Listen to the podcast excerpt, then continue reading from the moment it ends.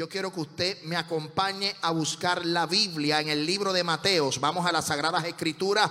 Hoy no tenemos los textos bíblicos. Yo quiero que usted me acompañe al libro de Mateos, capítulo 6 versículo 16. Libro de Mateo, capítulo 6, versículo 16. Estamos sumamente regocijados y mientras usted pasa las páginas de la Biblia, diga un aleluya, diga un amén, a glorifique al Padre, ayúdeme, acompáñeme a buscar las sagradas escrituras en el Nuevo Testamento, el primer evangelio, el primer libro del Nuevo Testamento, el libro de Mateo, capítulo 6, versículo 16.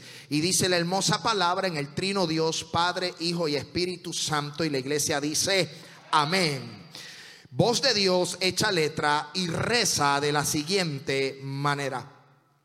Cuando ayunéis, no seáis austeros como los hipócritas, porque ellos demudan su rostro para mostrar a los hombres que ayunan. De cierto os digo que ya tienen su recompensa. Pero tú cuando ayunes, unge tu cabeza y lava tu rostro, para no mostrar a los hombres que ayunan, sino a tu Padre que está en secreto y tu Padre que ve en lo secreto te recompensará en público. Inclinemos vuestro rostro y vamos a orar. Padre, gracias por esta palabra poderosa. Gracias porque tú has hablado a mi vida.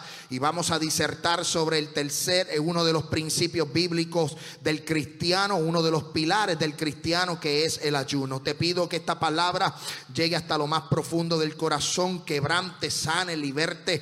Dios del cielo haga milagros, proezas y maravillas y que tu gloria sea manifestada a través de la palabra. En el nombre del Padre, del Hijo y del Espíritu Santo. Amén. Puede tomar asiento, hemos orado y nosotros estamos hablando sobre los tres pilares del cristiano. No sé si la hermana Diana pueda buscar la columna o el pilarcito que tenemos para mostrar lo que es un pilar. Por aproximadamente las últimas semanas hemos hablado sobre los tres pilares del cristiano. Eso es una referencia al sermón del monte, al final del sermón del monte, cuando Cristo le habló a los discípulos diciéndole, cuando oréis, hazlo de esta manera, cuando ayunéis, hazlo de esta manera, y cuando des, lo vas a hacer de esta manera. Y cuando nosotros hablamos de los pilares de un cristiano, estamos hablando de columnas. Estas columnas que están, esta columna que usted ve aquí es representativo a lo que el Señor quiere que usted tenga en su vida. Dios quiere que en su vida usted tenga la columna de la oración, la columna del ayuno y la columna del dar. Y eh, por las últimas semanas hemos hablado sobre este tema. Esto es uno de los principios bíblicos que Jesús establece en este sermón. Jesús le dice a los discípulos, cuando ustedes ayunen, lo van a practicar de esta manera. El ayunar, el orar y el dar son principios del cristiano. El cristiano necesita practicar estos principios para fortalecer su vida espiritual, para madurar su vida, para desarrollar su vida en el Evangelio. Gloria a Dios. ¿Cuántos dicen amén? A su nombre. La fe, yo quiero decirle algo, la fe viene por el oír, el oír la palabra de Dios. Y la palabra de Dios hace que en usted crezca la fe. Y la fe hace en usted que usted crea lo imposible posible. Gózate. Mira qué interesante. La fe hace que usted crea que lo imposible es posible con Dios. Pero en Dios dice la palabra que en Dios, en esta palabra que Jesús estaba dando, le está diciendo, el cristiano necesita tener estos tres pilares. O sea, hablamos de fe, pero la fe es para que usted crea lo imposible posible. Pero la fe no es uno de estos tres principios. Solamente Jesús dijo, escúcheme bien, mira qué interesante. Jesús dijo, ¿sabes qué? Cuando ores, hazlo de esta manera. Cuando ayunes, hazlo de esta manera. Y cuando des, lo vas a hacer de esta manera. Usted tiene fe, usted cree. Pero en su vida espiritual usted tiene que practicar lo que son esos tres principios. Hay diferentes tipos de ayunos. Hoy día, a través de las generaciones, a través del tiempo, nos hemos percatado que la iglesia practica diferentes tipos de ayuno. Hay gente que practica el ayuno de Daniel, que son 21 días. Hay gente que practica el ayuno de la Coca-Cola. Gózate, no voy a beber Coca-Cola este mes. La iglesia convoca, la iglesia convoca 21 días de ayuno y oración y hay gente que dice, en estos 21 días yo no voy a beber Coca-Cola. ¿Sabes qué? Yo soy uno de ellos porque a veces digo también, no quiero beber Coca-Cola. Hay gente que practica el ayuno para abstenerse de ciertas cosas como las redes sociales. Pero cuando nosotros vamos a las sagradas escrituras, ni la Coca-Cola, ni las redes sociales, ni la televisión existían. Eso quiere decir que lo que se practicaba en la antigüedad era un ayuno de abstenerse de comer. Y lo vemos a través de diferentes ejemplos bíblicos. Y hoy yo quiero hablarte sobre el ayuno. El ayuno tú te abstienes de comer porque el ayuno es lo que te conecta con Dios. La oración te conecta con Dios. El dar te conecta con Dios. O sea, te alinea con Dios. Y hemos perdido la esencia del ayuno porque en esta generación se creen que limitándose a lo mejor a ver una buena novela, o tal vez voy a decir, voy a, el pastor citó, el pastor citó ayunar. Pues sabes que durante estos siete días de ayuno oración yo no voy a ver la casa de los famosos. Gózate. Eso no es. Cuando tú vas a las sagradas escrituras es abstenerse. Y el verdadero ayuno que Dios escogió, yo quiero que usted me siga con las escrituras porque no tengo los textos bíblicos en pantalla. Y yo quiero que usted tenga sus palabras, yo quiero que usted tenga la Biblia abierta, que usted lo apunte en una libreta, que usted lo apunte, subraye la Biblia. Pero el verdadero ayuno que Dios escogió fue lo que dijo el profeta Isaías en el capítulo 58, que preguntaba y decía, es tal el ayuno que yo escogí, que día aflija el hombre su alma, que incline su cabeza como junco y haga cama de silicio y de ceniza. Llamaréis esto ayuno y día agradable a Jehová. No es más bien el ayuno que yo escogí. Escúchame bien, el ayuno que Dios escogió fue de desatar las ligaduras de impiedad, soltar las cargas de opresión y dejar ir a los quebrantados y romper todo yugo Sabes que cuando tú practicas el ayuno de Dios, no estoy diciendo que dejes de ver Facebook, la televisión, la casa de los famosos, no sé, Charlie Flow, si usted quiere verlo, alaba la gloria de Jehová. No, no, no, cuando tú practicas el ayuno de verdad, abstenerte de comer, alinearte con Dios, conectarte con Dios, alimentar tu espíritu, ¿sabes qué? Tú rompes cadenas.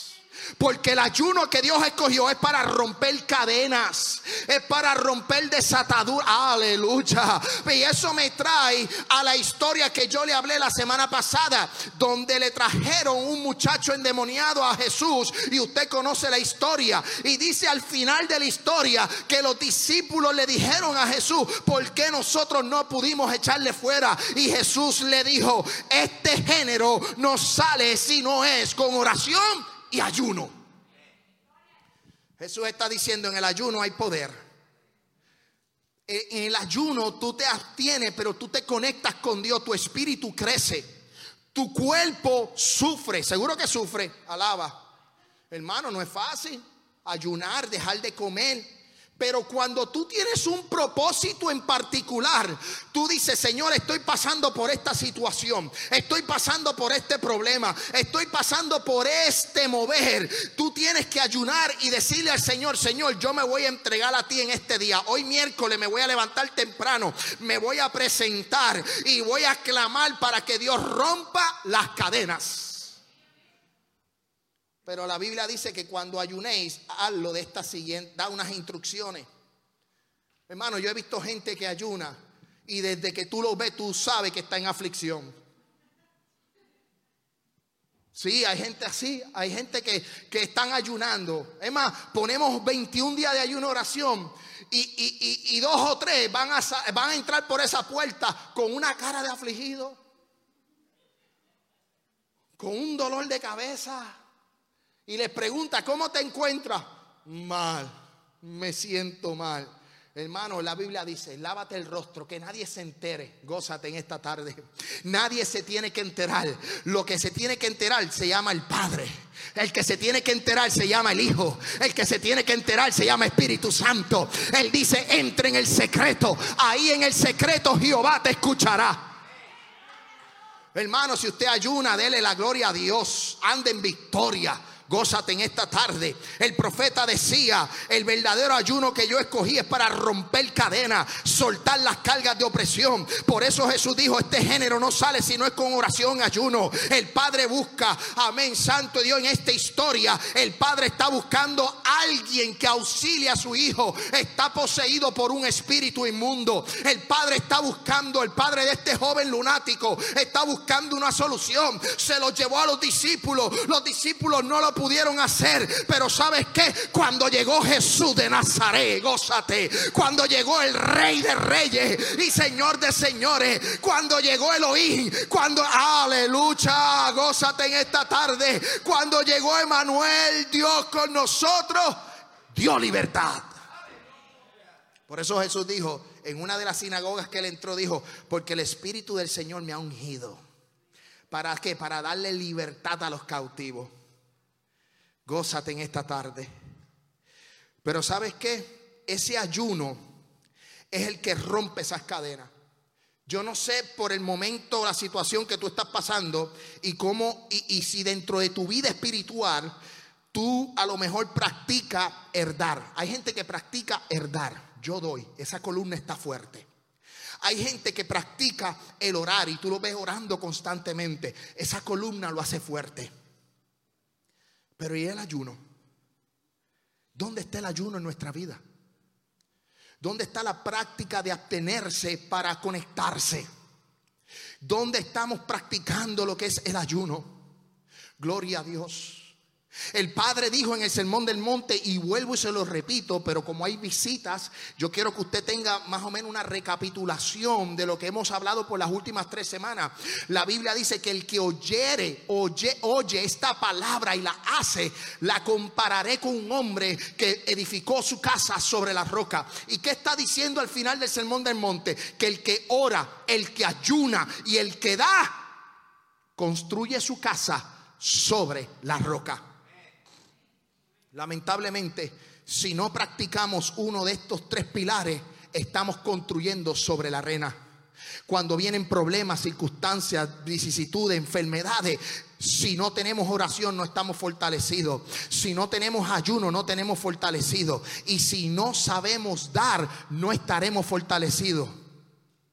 Por eso es muy importante que nosotros entendamos que el ayuno puede hacer milagros. Y yo voy a ir a través de las escrituras para mostrarle que el ayuno puede cambiar el corazón de Dios. Si usted está pasando por una fuerte, ayune y clame al Padre. Hay un Padre que en lo secreto te va a escuchar.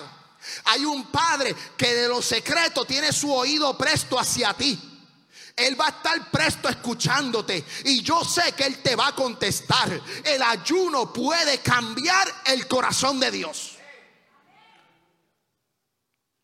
Vamos al libro de Jonás para que usted vaya conmigo. El libro de Jonás capítulo 3, versículo 4. El ayuno puede cambiar el corazón de Dios a nuestro favor. Y miremos la historia de Jonás y de Nínive. Usted sabe que Dios le dijo a Jonás, ve a Nínive y él agarró y se fue para Tarsi. Y usted sabe la historia. La historia es que se fue para Tarsi, hubo una tormenta y ahí fue tirado a la mar y en la mar lo tragó un pez gigante. No fue una ballena, no fue Free Willy, no. Fue un pez gigante. Y Jonás estaba encontrado, estaba un poco tocado porque él sabía, él conocía al Dios que él servía. Este es un profeta catalogado como uno de los profetas menores. Jonás es un profeta. Y esta profecía que Jonás profetiza no se la da ni a Judá, ni a Jerusalén, ni a Israel. Se la da a Nínive, al enemigo de Israel. Nínive es la capital de Asiria. Y algo que me llama la atención, esta gente son los enemigos del pueblo de Dios. Esta gente eran unos sinvergüenza, unos chuleteros que querían hacerle daño al pueblo de Dios. Y Jonás fue enviado a casa de sus enemigos. ¿Para qué? Para predicar arrepentimiento. Y Jonás, ya usted sabe la historia, terminó en las orillas de Nínive. Y mira lo que dice el capítulo 3, versículo 4. Yo quiero que usted me siga con las escrituras. Y comenzó Jonás a entrar por la ciudad. Llegó a la ciudad. Camino de un día y predicaba diciendo, de aquí a 40 días Nínive será destruida. Llegó un loco, llegó un aleluya a Nínive y empezó a predicar 40 días diciendo, Nínive será destruida. Y los hombres de Nínive creyeron a Dios y proclamaron ayuno. Mira la importancia de lo que es el ayuno, porque el ayuno no es algo de ahora, ni es una práctica del Nuevo Testamento, no, el ayuno se practica desde la antigüedad. Es algo que ya se practicaba, es algo que la gente acostumbraba a hacer. Y dice que proclamaron ayuno, se vistieron de silicio desde el mayor hasta el menor de ellos, dice el versículo 6, y llegó la noticia al rey de Nínive. Y se levantó de su silla y se despojó de sus vestidos, se cubrió de silicio y se sentó sobre ceniza. Se estaba humillando. Estaba ahí haciendo proclamaciones y dijo, proclamar y anunciar a Nínive por mandato del rey de sus grandes, diciendo, hombres y animales. Hmm, qué interesante Aquí hasta el gato va a ayunar. Yo tengo un guimo y una perrita. Que no se pongan chuchín porque yo pongo al guimo a ayunar también. Y cuando hay problemas, Vamos a ayunar, vamos a buscar el rostro de Dios, vamos a buscar respuesta de Dios. Eso tú no lo haces viendo televisión. Eso cuando tú quieres respuesta de parte de Dios, tú tienes que meterte en la habitación, tienes que decirle al, ay, yo siento la gloria de Dios. Hermano, tú quieres respuesta de parte de Dios, habla con papá. Habla con el Padre, que Él va a escuchar en el secreto y te va a recompensar en público. Y aquí el rey de Nínive, ¿sabe lo que hizo? Hasta el gato ayunó, los bueyes, las ovejas, todo el mundo, desde el mayor hasta el menor. Dice la Biblia, no guste alguna cosa, no se les dé alimento ni beban agua. El rey no dijo, hermano, vamos a hacer el ayuno de Daniel. Solo legumbres. Mentira del diablo. Y usted dice, ¿cómo usted decir eso? Vamos a ayunar de verdad. Vamos a dejar de comer. Aquí hay una palabra de destrucción. Dios envió un profeta. Dios está diciendo que Nínive será destruida. ¿Y sabe lo que hizo el rey de Nínive? Hacerle caso a la voz del profeta. Le hizo caso, aun cuando eran enemigos del pueblo de Israel. Pero es para que usted vea la misericordia de Dios es para que usted vea que aún de los enemigos, de los enemigos, Dios tiene misericordia. Y mira lo que dice, si no cubras en versículo 8 del capítulo 3, si no cúbrense en desilicio hombres, animales y clamen a Dios fuertemente y conviértase en cada uno de su mal camino, de la rapiña que hay en su mano. ¿Quién sabe? Dice el rey Vamos, vamos a la escritura. Jonás capítulo 3, versículo 9, dice el rey, ¿quién sabe si se volverá y se arrepentirá Dios? Y se apartará del ardor de su ira y no pereceremos. Había una nota de juicio para Nínive. Pero el ayuno de este hombre cambió el escenario. ¿Sabes que el ayuno cuando tú lo practicas puede cambiar el escenario de tu vida?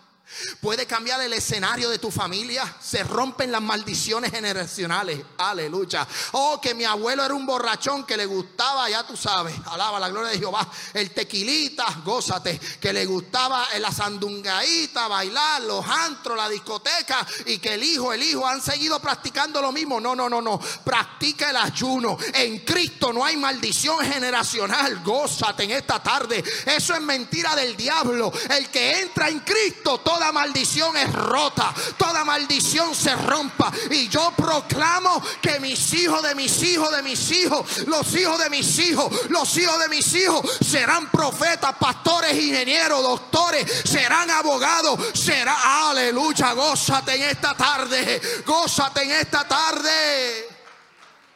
Porque lo proclamamos de esa manera. No se dejen gatusar, hermano con cuentos de hada por ahí. Ay, una maldición generacional. Mentira del diablo. El que está en Cristo, nueva criatura es. Eh, mano, no, no me agite, que estoy hoy modo, modo fight. En el espíritu. Es que, tú sabes que es que cuando yo me pongo a hablar de la palabra y yo veo que la oración hace efecto y yo veo que el ayuno hace efecto. Y yo veo que el dar hace efecto. Todavía no hemos tocado el dar. Eso va próximamente. Porque si el dar, tú das una ofrenda, tú das tu diezmo. Pero vamos a abrirlo en el macro.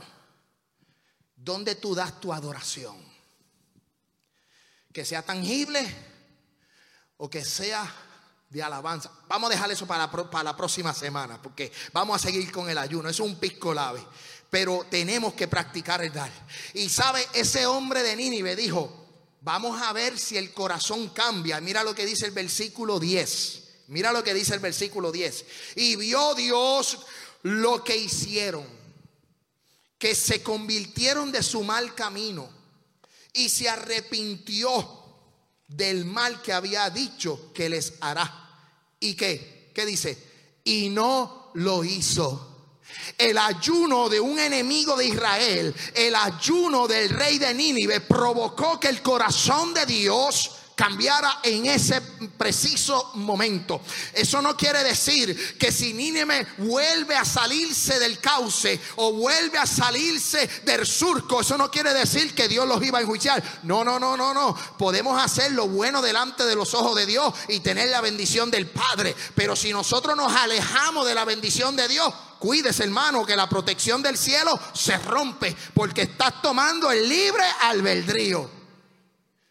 Y aquí Dios le está diciendo a Nínive, hoy esta situación cambia.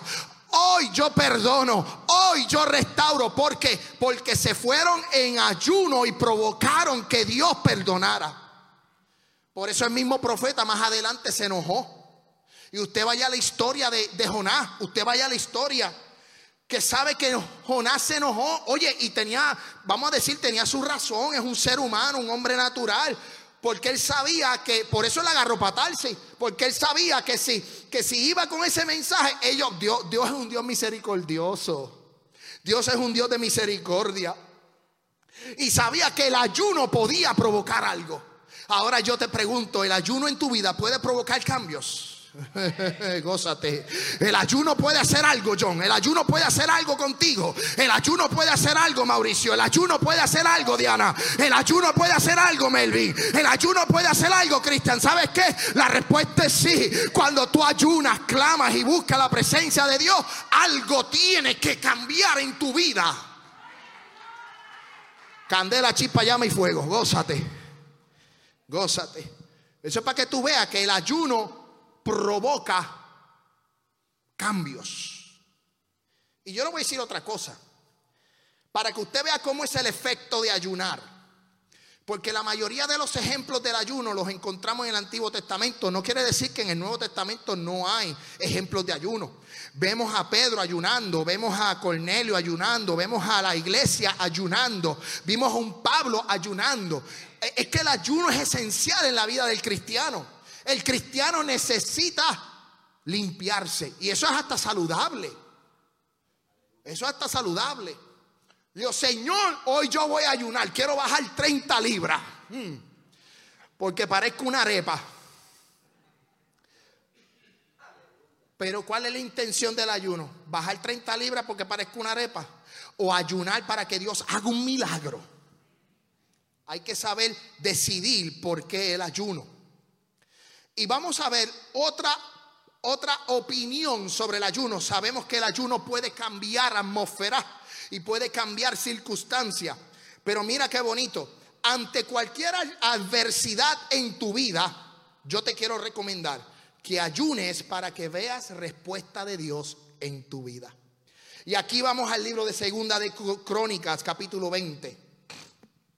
Libro de Segunda de Crónicas, capítulo 20. Acompáñeme con las Sagradas Escrituras. Gózate. Apunta esto con un lápiz, llévatelo a la libreta, apúntalo en algún lado, toma notas en el celular, porque esta palabra es para ti. El ayuno puede hacer cosas maravillosas ante las adversidades de tu vida. ¿Quieres ver respuesta de Dios? Hoy vamos a hablar en Segunda de Crónicas, capítulo 20, sobre un rey que se llama Josafat, lo cual Josafat significa eh, significa juzgado por Jehová.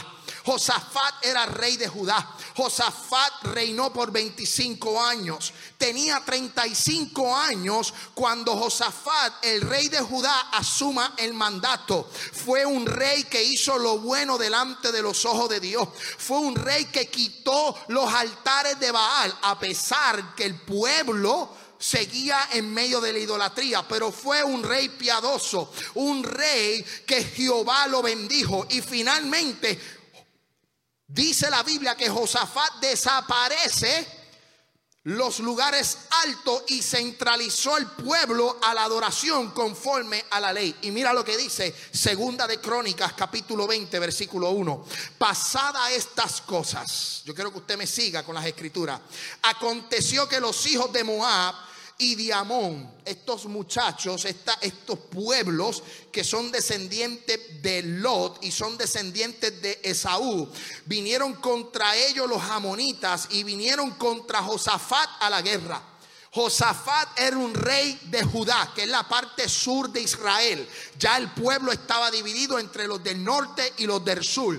En el norte había otro rey, en el sur estaba Josafat. Y dice la Biblia que acudieron algunos y dieron aviso a Josafat diciendo, contra ti viene una gran multitud del otro lado del mar, de Siria. Y he aquí que Jesón Tamar, que es Gadi, y dice el versículo 3, entonces él tuvo temor. ¿Quién tuvo temor? Josafat.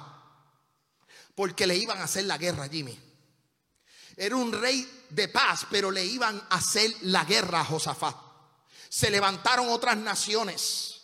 Y dice que este hombre tuvo un gran temor y en el temor humilló su rostro en el suelo. ¿Para qué? Para consultar a Jehová.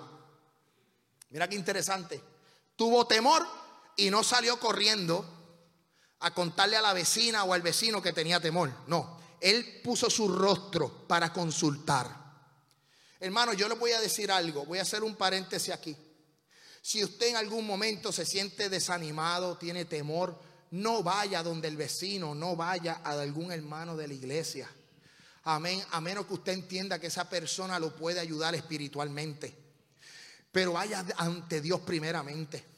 No le cuente sus problemas a todo el mundo. Hay gente que no son de bendición. Hay gente, hermano, que no te van a ayudar, son, no son gente de propósito. Y si usted abre la boca y cuenta lo que te sucede, tus desánimos, tus tu procesos, tus situaciones, el diablo, según como se lo estás contando a alguien, el mismo diablo está escuchando igual que la otra persona. Y sabes qué, muchas veces cuando contamos nuestros desánimos o contamos nuestros, nuestros problemas o nuestras debilidades y decimos, por ejemplo, a mí me encanta y me debilita eh, eh, la naranja. Nosotros en Puerto Rico decimos China, para que sepan. Y, es, que, es que la naranja me debilita. Pues sabes que el diablo lo va a escuchar. Y cuando usted salga por esa puerta de esa iglesia o salga por la puerta de su casa, aunque usted no lo crea, va a haber un palo de naranja frente a su casa. Porque el diablo es malo y puerco.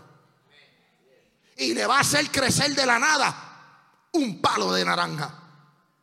Por eso usted tiene que tener cuidado. Tiene que tener cuidado a quien usted habla, con quien usted conversa, porque el enemigo está como león rugiente buscando a quien devorar. Por eso tenemos que ir a donde gente espirituales, gente que nos impulsen a nuestro propósito, gente que nos ayuden. Pero Josafat dice, humilló su rostro para consultar a Jehová y hizo pregonar ayuno.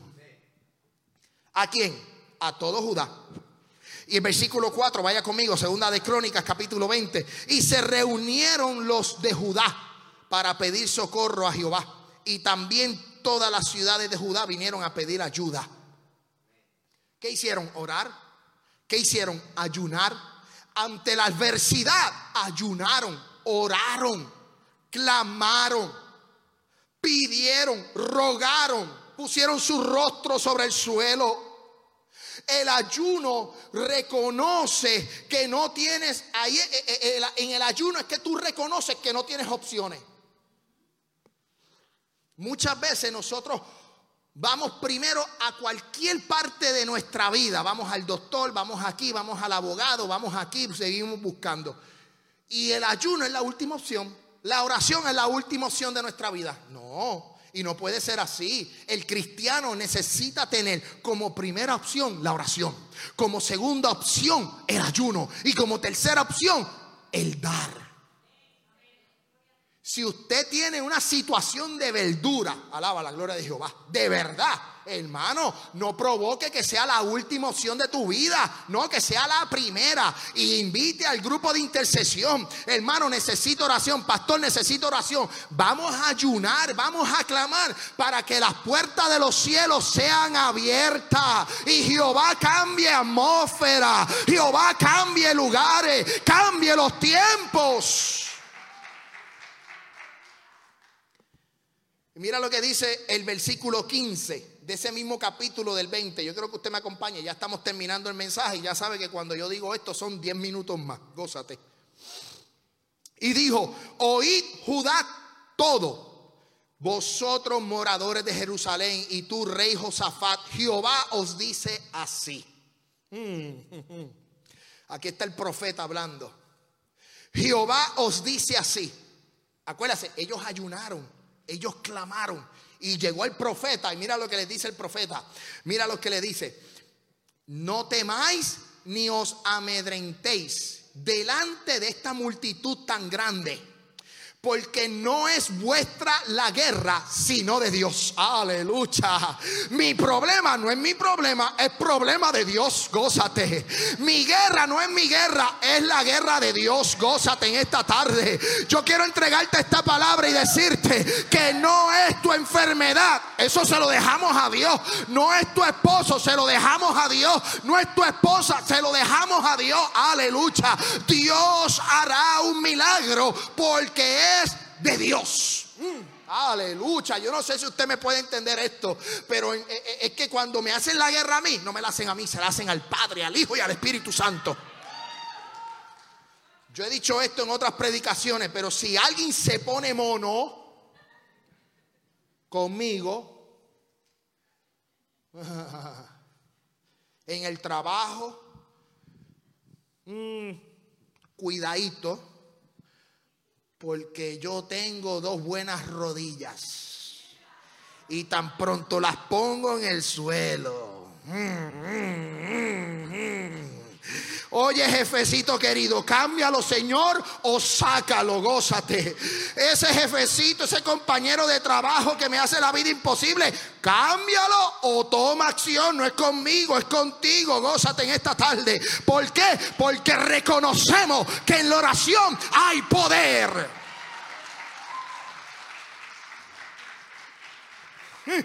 Mira lo que dice el versículo 17. No habrá que peleéis vosotros en este caso. Paraos y estás quieto. Ah, vienen contra mí, contra espada y jabalina. Y yo me voy a quedar quieto. En la mía, suave, tranquilo, en una paz. Se puede caer el mundo entero. Se puede caer el edificio Empire State Building de Nueva York. Se pueden caer las torres gemelas.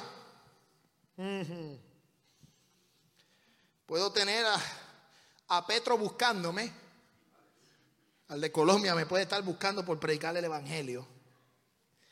Y yo me voy a quedar tranquilito. ¿Sabes por qué? Porque conmigo está el poderoso de Israel. Conmigo está el Rey de Reyes y Señor de Señores. No hay que preocuparse. ¿Sabes por qué? Porque la Biblia dice, estás quieto y ved la salvación de Jehová con vosotros. Oh Judá, Jerusalén, no temáis ni desmayéis. Salid mañana contra ellos porque Jehová estará contigo. Entonces Josafat, versículo 18, inclinó su rostro a tierra y asimismo todo Judá y los moradores se postraron delante de Jehová y adoraron a Jehová. Pero ¿por qué él hizo? ¿Por qué él tuvo la acción? ¿Por qué él tomó la determinación de quedarse tranquilo? Porque había una persona que había convocado ayuno y su pilar del ayuno estaba fuerte, la oración. ¿Y qué hicieron? Adoraron. Y la adoración es que dar, gózate. Cuando tú adoras, tú estás dando.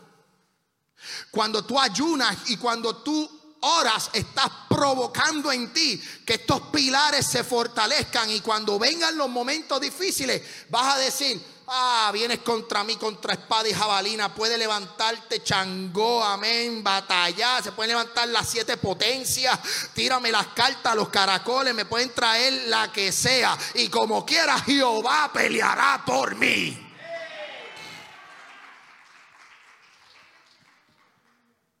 Eso lo provoca el ayuno. Eso lo provoca el ayuno. Pastor, qué mensaje tan bueno. Me estoy gozando el mensaje. Gracias Silvia por subir porque ya estamos terminando. Me tienen que dar 20 minutos más. Ahora yo les voy a virar la otra cara de la moneda. Ya se gozaron, ¿verdad? Y nos reímos. Ahora les voy a dar la otra cara de la moneda. La que duele la que a lo mejor nadie le cuenta.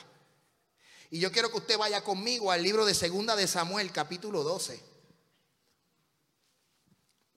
El ayuno es una herramienta espiritual y de búsqueda y de respuesta. Escúcheme bien eso. El ayuno es una herramienta espiritual y de búsqueda de respuesta. Pero hay ocasiones que no podrás cambiar la sentencia de Dios para tu vida. ahora vamos, vamos a virar la, Nosotros le decimos a la cuora de 25 centavos, para que vayan entendiéndome mi lenguaje. A la cuora de 25 centavos nosotros le decimos peseta. Porque obviamente aquí hay un paréntesis, fuimos colonia por muchos años de España y la moneda principal de España eran las pesetas. Cuando ellos se unieron a la Unión Europea, en la Unión Europea obviamente cambiaron de pesetas a el euro, pero la moneda en España era peseta. Y aunque Estados Unidos nos colonizó y nos tomó como botín de guerra y somos parte de Estados Unidos, nosotros nos quedamos con la peseta. Y a todo eso, al centavo de 25 centavos, nosotros le decimos peseta. Y ahora yo, después de esa analogía y esa explicación de la peseta, yo le quiero decir que ahora voy a poner, les hablé de la cara, ahora vamos a la cruz, vamos a la otra parte. La otra parte de la moneda es que el ayuno es algo espiritual. El ayuno puede buscar respuesta, pero hay ocasiones en nuestra vida que el ayuno que tú hagas y provoques no va a cambiar el corazón de Dios. Que tenemos que practicarlo, practíquelo. Pero vamos a segunda de Samuel, capítulo 12, y vamos al versículo 15. Pastor, estoy confundido. ¿Por qué tú me dices que Dios puede cambiar, que Dios me puede estar conmigo en el ayuno? Porque yo te tengo que explicar que muchas veces la sentencia de Dios para nuestra vida, ya Dios determinó algo y lo que el cielo determinó, la tierra no lo puede cambiar. Y dice, y Natán se volvió, y usted sabe el pecado que David cometió cuando vio a aquella mujer en la terraza, aquella mujer en la terraza y cometió el pecado, o sea, la mujer de Urias. Y dice el versículo 15 que Natán se volvió a su casa y Jehová hirió al niño. Y usted sabe la historia, puede ir a la historia y leerla. Jehová dice, Jehová hirió al niño que la mujer de Urias había dado a David y enfermó grande, gravemente.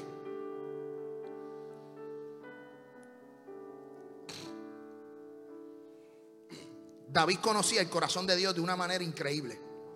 David era un hombre que estaba conectado con Dios, pese a todas sus situaciones, a sus victorias, a sus derrotas. David era un hombre como conforme al corazón de Dios, pero David sabía tocar, David sabía, entendía a Dios.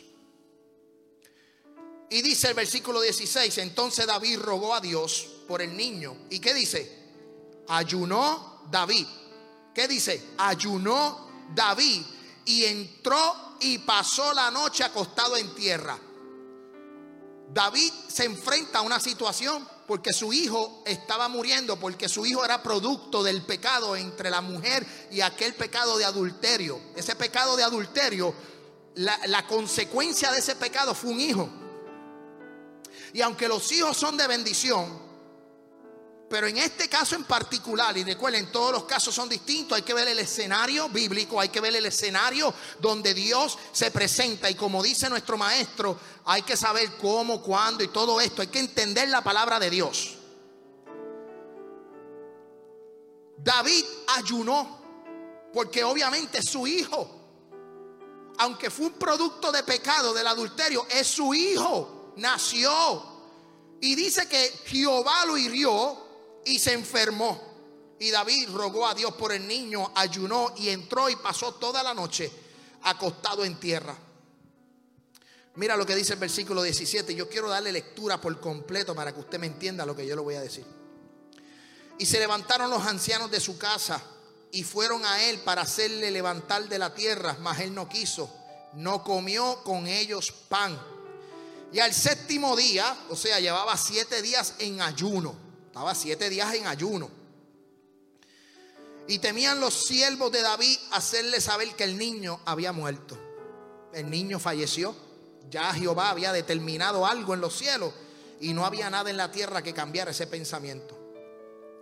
Pero David hizo ayuno, ¿por qué? Porque él sabía que el ayuno era una herramienta de poder mover el corazón de Dios. David ayunó porque entendía que el ayuno, él dijo, yo me voy, yo voy a clamar. Yo no sé la respuesta. Yo no sé el output, el resultado de mi situación. No sé cómo lo voy a manejar, pero yo voy a ayunar porque yo quiero ver esto.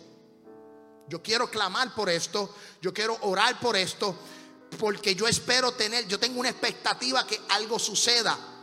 Tú puedes mover el trono de Dios con tu oración, con tu alabanza y con tu ayuno. Pero mira lo que dice, y se levantaron los ancianos, fueron para hacerle levantar de la tierra, mas él no quiso, no comió pan, y al séptimo día el niño murió. Temían los siervos de David hacerle saber que el niño había muerto, diciendo entre sí, ellos estaban cuquicheando, estaban ahí hablando. Cuando el niño aún vivía, le hablábamos y no quería oír nuestra voz. ¿Cuánto más se afligirá si le decimos que el niño ha muerto? Mas David, viendo, conociendo que su siervo eh, que sus siervos hablaran entre sí, estaban hablando entre sí, entendió que el niño había muerto, por lo que dijo David a su siervo, ¿ha muerto el niño? ¿Ha muerto el niño? ¿Murió el niño? Es como que, como decimos nosotros, se lo olía. Él decía, como que yo sé, algo está pasando aquí. Este niño murió. Y ellos respondieron, ha muerto. Y entonces David se levantó de la tierra, se lavó, se ungió, cambió su ropa y entró a la casa de Jehová y adoró.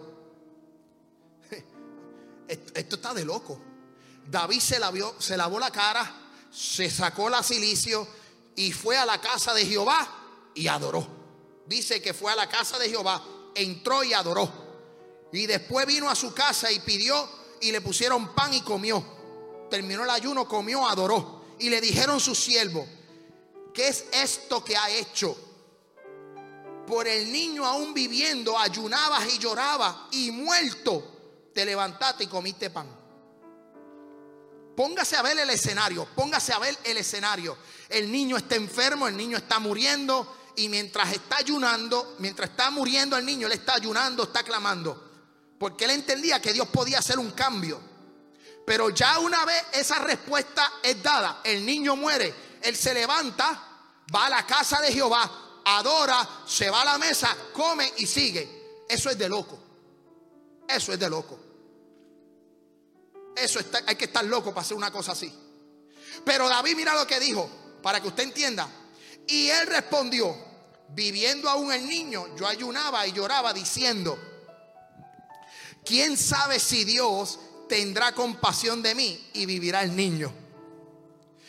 ¿Quién sabe si dentro de mi oración, mientras tú estás orando, tienes una esperanza? Pero si no se da, ¿qué vas a hacer?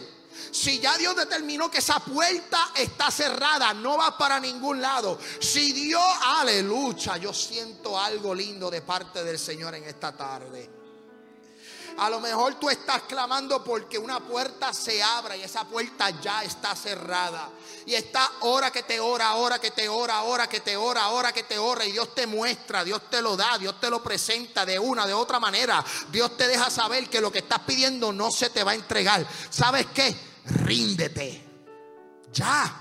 Porque dice, mas ahora que ha muerto, ¿para qué he de ayunar? ¿Para qué voy a ayunar? ¿Podré yo hacerle volver? ¿Podré yo hacerle volver? Y él dijo, mira cómo termina. Yo voy a él, mas él no volverá a mí.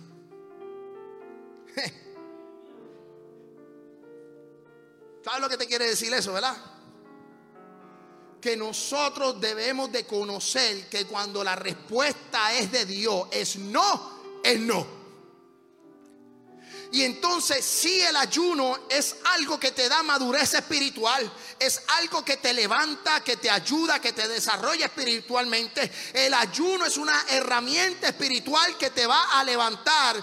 Pero yo te quiero traer una buena palabra en esta tarde y decirte, si estás ayunando y no se te está dando, páralo, ya, se acabó. Lo que Dios determinó en el cielo, en la tierra no se va a dar. Tienes que levantarte y buscar otra opción. Gózate en esta tarde Permite que Dios dirija, orquestre, trabaje en tu vida. Amén, Santo Dios. Pero de la única manera que eso se puede dar es que nosotros practiquemos el ayuno, el oración y el adorar.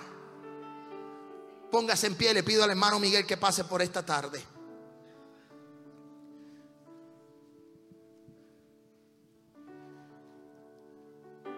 Pastor, usted terminó este mensaje medio raro porque usted me dijo que ayunara para ver respuesta, pero ahora termino el mensaje diciendo que hay ayunos que Dios no me va a dar la respuesta. Yo te tengo que dar las dos caras de la moneda y te tengo que decir que tienes que ser inteligentemente espiritual para que conozca que el ayuno puede cambiar atmósfera y pueden ser contestadas, pero si el ayuno no te está dando el resultado, cambia el propósito de tu ayuno. Porque el verdadero ayuno que Dios escogió, ¿para qué fue? Para romper cadenas, para limpiar para desatar al oprimido. El verdadero ayuno que Dios escogió no es para pedir cosas materiales, es para decirle, Señor, yo clamo por mi esposo. Mi esposo va a ser pastor, va a ser profeta. Mis hijos van a salir de la drogadicción. Aleluya. Yo quiero decirle que el ayuno que Dios escogió es para que tus hijos se encaminen en el evangelio. Es para que rompan cadenas, para que vean milagros, proezas, para que Dios obre en tu casa.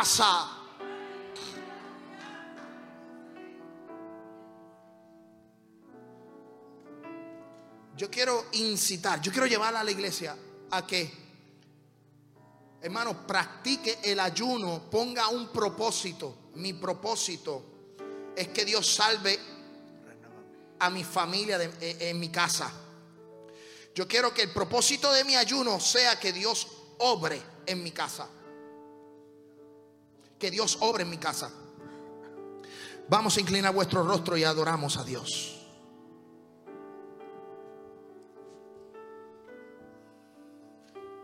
Y dígale, Señor, renuévame. Renuévame,